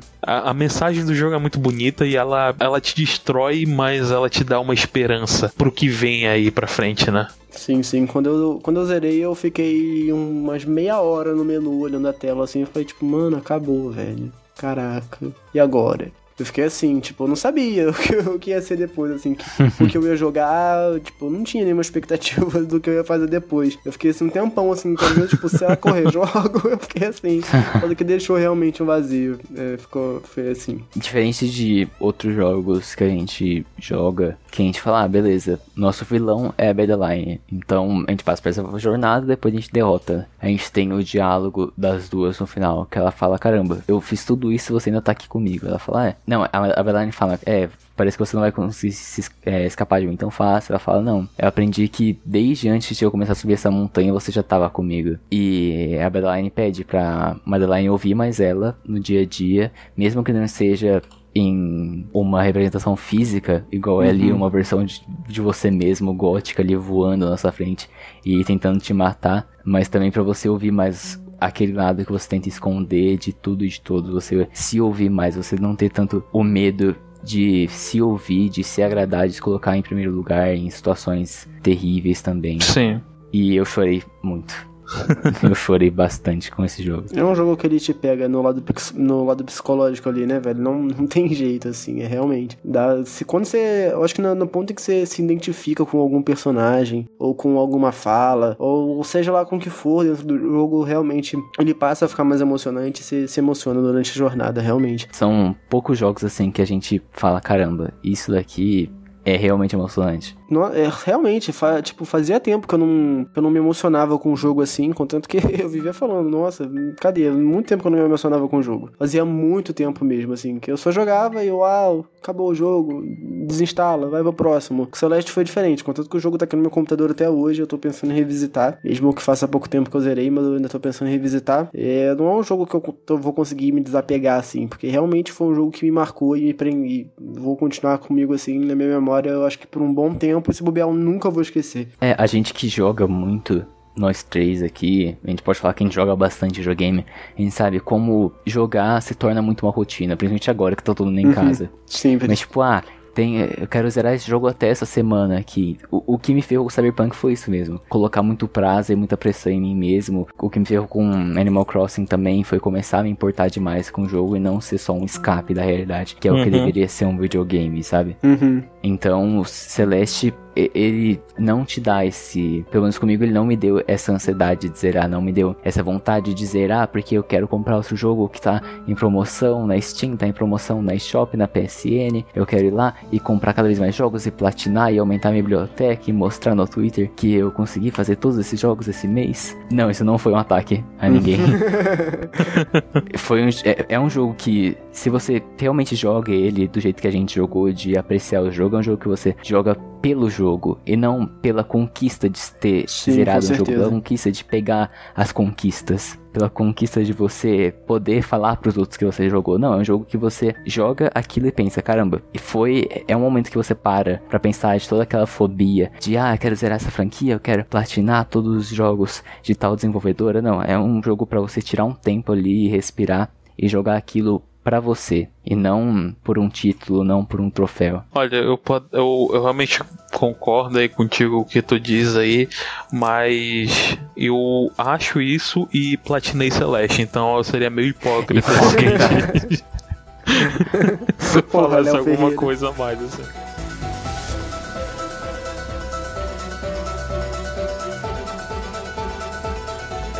Eu não lembro muito do capítulo 8, mas ele começa basicamente com a, alguns anos depois, acho alguns meses depois, né, pra ser mais exato. É, eu acho que são meses. A Madeline volta pra montanha meio que para explorar coisas que ela não tinha visto. É, o mais fraquinho pra mim. Tu jogou o capítulo 8 ou, ou... Joguei. Oito eu joguei. É, pois é, e, e, tipo, pra te, principalmente pra te liberar o, o, capítulo 8, tu tem que ter todos os corações azuis. E. Não, no 4, se eu não me engano, no máximo. Mas eu peguei tudo logo porque vai ser. É necessário pro capítulo 9 também. Tu chega lá e tem uma sessão de plataforma, eu acho que é uma das mais difíceis, assim, que tem, que é aquele. A, tipo, aquelas bolinhas de imã que tem no capítulo 4, eu acho. Eu acho que é no capítulo 4. É no 6. Isso, no 6. As bolas de imã e tu tem que bater nelas e tudo mais e pipipi, popopó, até que tu chega bem no coração da montanha lá, que é quando tu pega o coração, é literalmente isso. É... Tem algumas teorias que dizem que esses corações é, formam um poema, mas eu realmente não sei nem onde ver isso ou nem como fazer isso, porque todos eles têm uma frase e para mim ele significava alguma coisa para pro capítulo ou, ou para Madeline assim no, no sentido, mas eu. No, no, geral, né, no caso. Mas eu realmente não sei. E o capítulo 8 é basicamente isso. Eu realmente não lembro de outra coisa. Tu conversa com a velha e a velha fala: Ah, é, tu quer explorar mais coisas que tu deixou para trás na, na montanha? Então é aqui. E ela te mostra o caminho e é basicamente isso. Tu pega o coração e acaba o capítulo. Eu realmente não lembro. Eu achei o mais fraco do jogo 8 porque eu joguei ele em 2020. Eu zerei no começo de 2019 e joguei o capítulo 8 e 9 em 2020. Então já não tava mais tanto tão incluso na história como tava antes, sabe? E, e, a história já não acrescenta muito também no capítulo. E depois disso, tu, tem, tu libera o capítulo 9, que o nome é Adeus. E tu não sabe, a primeira vez assim, tu não sabe por que é Adeus. E, tipo, o, o Celeste, ele tem um mapa em 3D, é, dividindo as fases. No capítulo 9, é no céu. E tu não sabe por que é, é um jogo sobre montanha e por que tu tá no céu. Logo depois tu descobre que a. Quando tu entra no capítulo, tu descobre que a velha morreu, a vovó. Ela, ela chama de vovó. A, ela morre e a Madeline não teve a força necessária para ir no enterro dela. E e, ela se culpa muito por isso, por ter sido fraca, por ter passado é, todo esse tempo subindo a montanha e ainda ter sido fraca no final da vida da vovó. E ela meio que se culpa por isso e vai vai atrás é, da vovó, né? Tipo, da velha, e ela vê o pássaro do começo do jogo. E ela acha que, assim como a Madeline tem a parte de mim, ela, a vovó tinha o pássaro azul. Então ela vai atrás do pássaro azul pensando que é a vovó porque ele, ela achava que, que a velha estava presa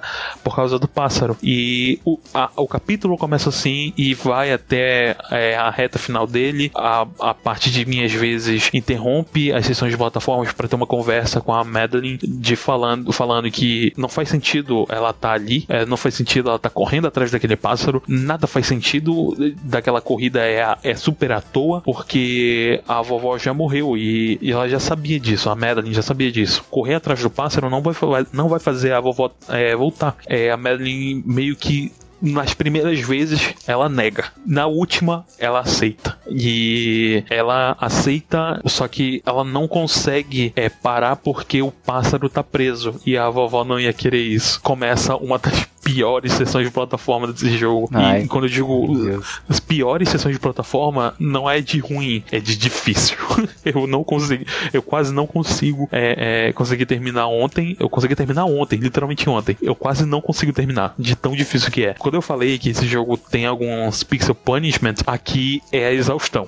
é a exaustão. É muito difícil esse capítulo. Eu acho que ele é até mais difícil que os lá do A, B e C das fases, que são, é, para quem não sabe, são o, as fases extras dos capítulos que tu, tu consegue. Tipo, é, é, é, absurdo, cara. É nesse capítulo que eles adicionam o Ultra Dash, que é pular e dar o dash e já conseguir um outro dash no ar. É que eu tinha, tinha falado, que eu tinha falado no começo do capítulo, do, do episódio, né, no caso. Tu vai, passa essa sessão de plataforma e tu encontra a vovó no céu. E, e ela fala sobre do que que importa agora. Ela já tá morta e, e, e se importasse, ela tava morta ainda. De o que importa a Madeline não ter ido. Ela tá morta. E, E o, o funeral, o, o, isso tudo, toda essa simbologia de, de velar o corpo do, de um ente querido, só serve para nós vivos é, ficarem presos nela. E ela não queria isso. Ela não queria que Madeline ficasse presa, presa nela. E ela meio que é, diz pra Madeline desencanar e a Madeline se perdoa. Como ela, a, a parte de mim fala que elas estavam num sonho e não faz nada daquilo fazer sentido, a Madeline acorda. Tu vê uma, um, um, uma CG, né? Uma, uma cutscene dela acordando na cama e depois ligando o computador e conversando com o Theo. E o Theo fala que ela sumiu por esses dois meses e que ele ficou muito preocupado. Que ele sabia que quando a vovó morreu, isso ia atacar a ansiedade dela. E ela falou: Ah, é, realmente, eu não consegui lidar muito bem com, essas, com, com essa questão. Eu não fui pro, pro velório e eu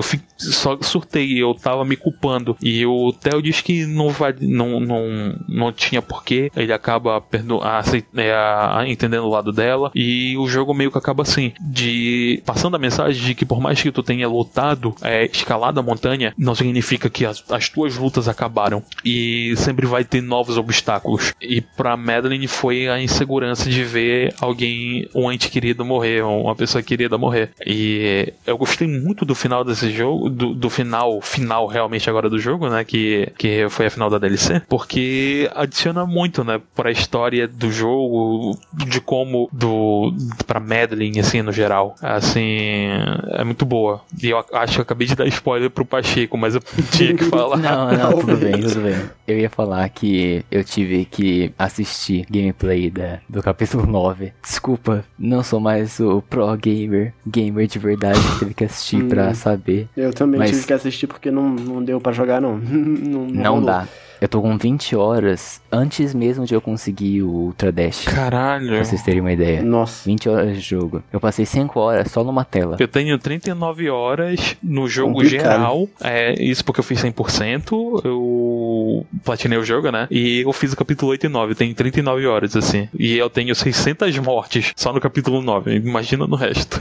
Eu acho que não é o momento ainda da minha vida pra eu jogar o capítulo 9 também. Por um lado, eu acho que eu não quero jogar ele hoje. Eu acho que ele não teria a mesma importância que teria, mesmo sabendo o que acontece, mesmo eu já tendo uma ideia também quando zerei o Celeste, ele ainda foi impactante pra mim. O que acontecia no jogo, eu acho que não é o momento pra eu jogar agora. Eu acho que eu preciso esperar enquanto esse período do capítulo 7 do capítulo 8 acontece na minha vida, esses anos de crescimento, até eu sentir que seja necessário voltar pro jogo, revisitar o jogo do começo até o final, talvez, ou só jogar ali o capítulo 9, ou talvez mesmo ver vídeo, porque, querendo ou não, fases da nossa vida, a gente atribui muito aquilo que a gente gosta, né? Isso é fato. Então, dando um exemplo, que na mesma semana que eu terminei o ensino médio, agora no final do ano que passou, foi a semana que eu terminei ah, o desenho Hora de Aventura, que foi o desenho que mais me acompanhou durante a infância. Então,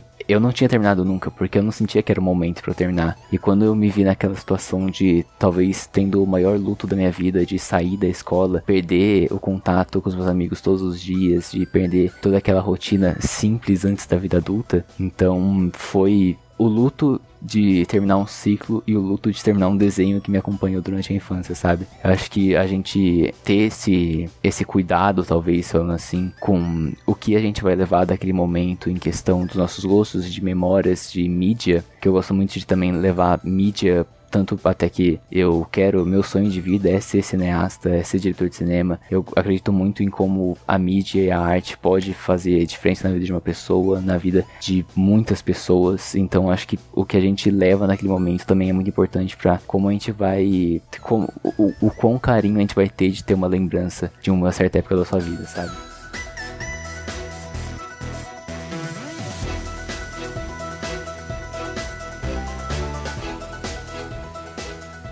Indicar o jogo aqui para todo mundo que tá escutando, assim, porque é um jogo que vale muito a pena, assim, se você escutou até aqui e não jogou, vai estar tá sabendo mais, basicamente tudo que acontece no jogo, mas mesmo assim é um jogo que vale a pena jogar, que vale a pena ali o seu investimento, ele vive, tá, cara, ele é muito baratinho, na Steam eu comprei ele por, por 10 reais, na PSN ele tá mais ou menos esse preço também, às vezes na promoção ele varia ali do, dos 20 reais, é um negócio bem baratinho, é um jogo que vale a pena o seu investimento, você investe ali o seu tempo, o seu dinheiro e você acaba também ajudando a indústria indie a continuar produzindo jogos incríveis como Celeste. Então é um negócio que vale a pena. Tipo, não tem muito o que eu falar mais do jogo, porque tudo que eu tinha que falar eu já falei, mas foi uma jornada incrível, uma jornada sensacional, assim, que vai me marcar, pô, acho que pro, pro resto da minha vida, assim. Eu também não joguei o capítulo 8 nem o 9, porque não deu, talvez eu, eu jogue depois, mas eu, eu pesquisei sobre antes, então eu tô falando aqui com propriedade, tá bom? Ou, fiscais da internet.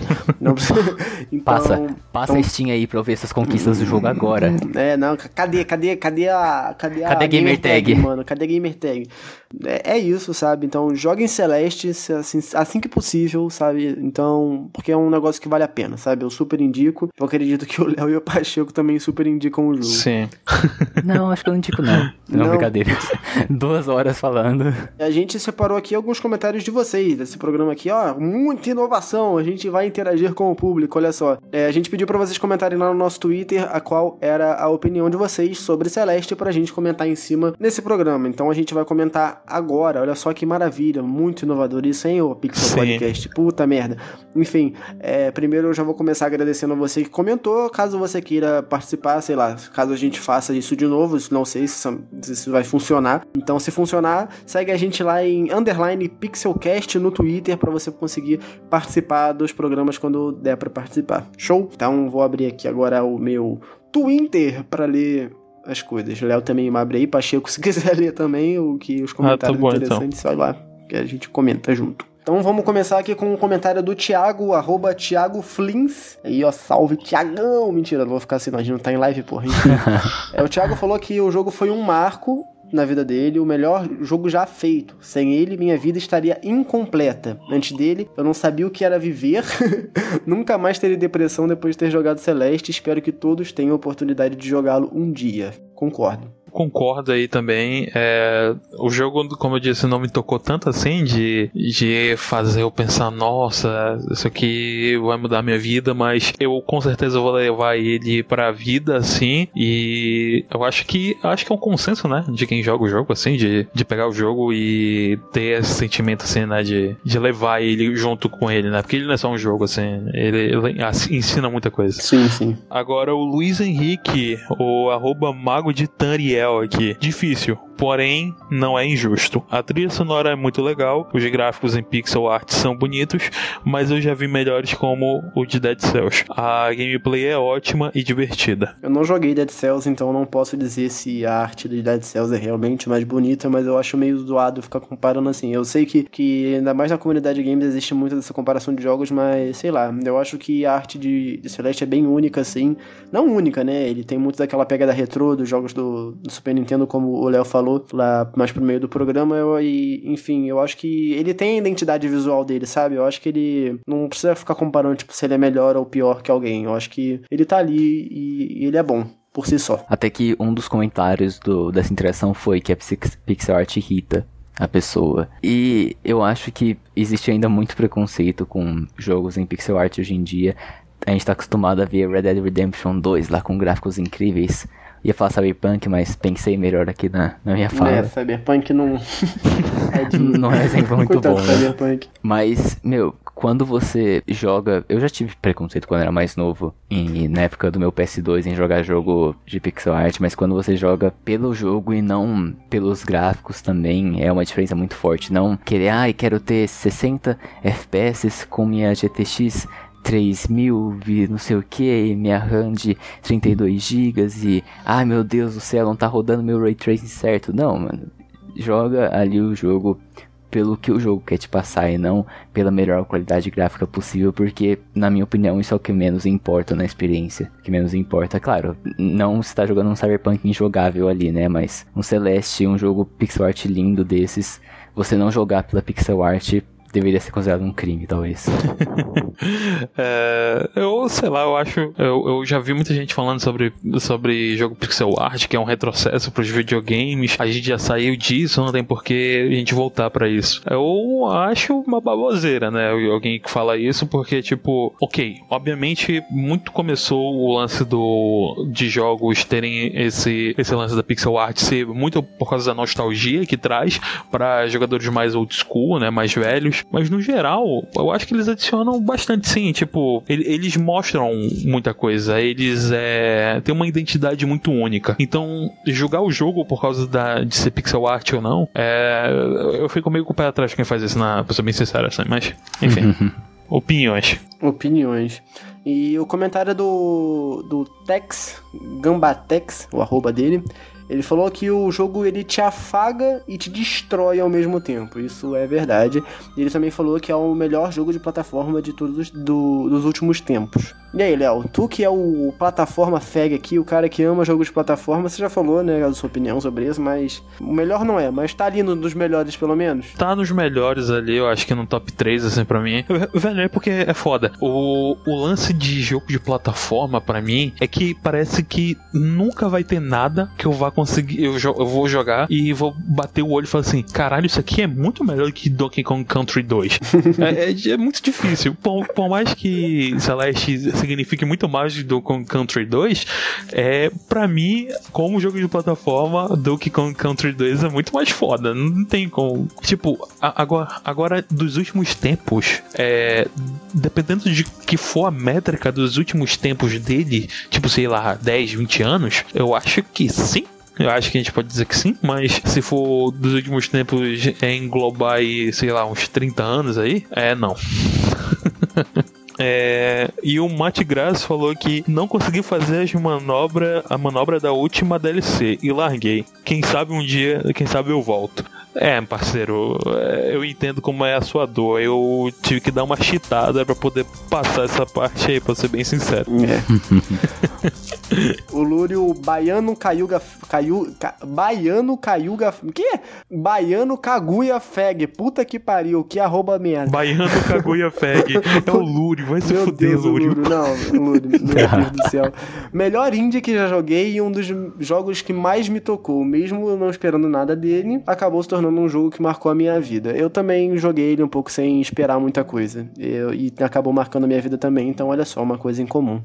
Que show. Mas enfim, se você quiser participar aqui do. Tipo, futuramente, caso a gente vá usar isso aqui sempre, que não vai ser todo o programa que a gente vai pedir pra vocês comentarem, mas para você ficar ligado em tudo que tá acontecendo e se a gente tá pedindo para vocês comentarem ou não, segue a gente lá no Twitter, cara. Segue nós lá, porque, porra, a gente tá chegando em 900 seguidores, cara. 900 seguidores é pouca coisa não. Segue a gente lá. Então, é nós. E se tu quiser ver aí, é um cara bem vestido no Twitter, que tem um bom gosto musical, ok, ele gosta de algumas coisas que eu não gosto, mas ele gosta de David Bowie. Nossa. O Pacheco tá aí, fala com ele lá no Twitter, que é arroba Pacheco, underline Oxepá, não sei lá, não lembro agora. É, é, Pacheco ao contrário. É, é, é um espelho, é um espelho. Minha DM tá sempre aberta aí, galera, pra discutir sobre Celeste, David Bowie e filme esquisito. Eu queria agradecer aqui o Pacheco por ter aceitado o convite, porque, né, o cara é maluco, mano quer, quer se manchar participando da Pixel, né? O cara, cara, cara se odeia. Queria te agradecer, foi, foi legal demais compartilhar as nossas experiências com, seja com Celeste, ou seja, o que a gente sentiu jogando. Foi muito legal, eu acredito que o pessoal vai gostar de ouvir. Muito obrigado de verdade. Agradecer aqui a galera da Pixel pela oportunidade de, de vir falar que também era, era um sonho era um sonho de criança aparecer no podcast, Mas, mas brincadeiras à parte, realmente, fiquei muito feliz com o convite do Léo. Foi, foi uma honra muito forte também para mim. E é isso, gente. Obrigada. Então é isso aí. Muito obrigado por ouvir. Um beijo no coração, um forte abraço, tchau. Segue a gente e é nóis.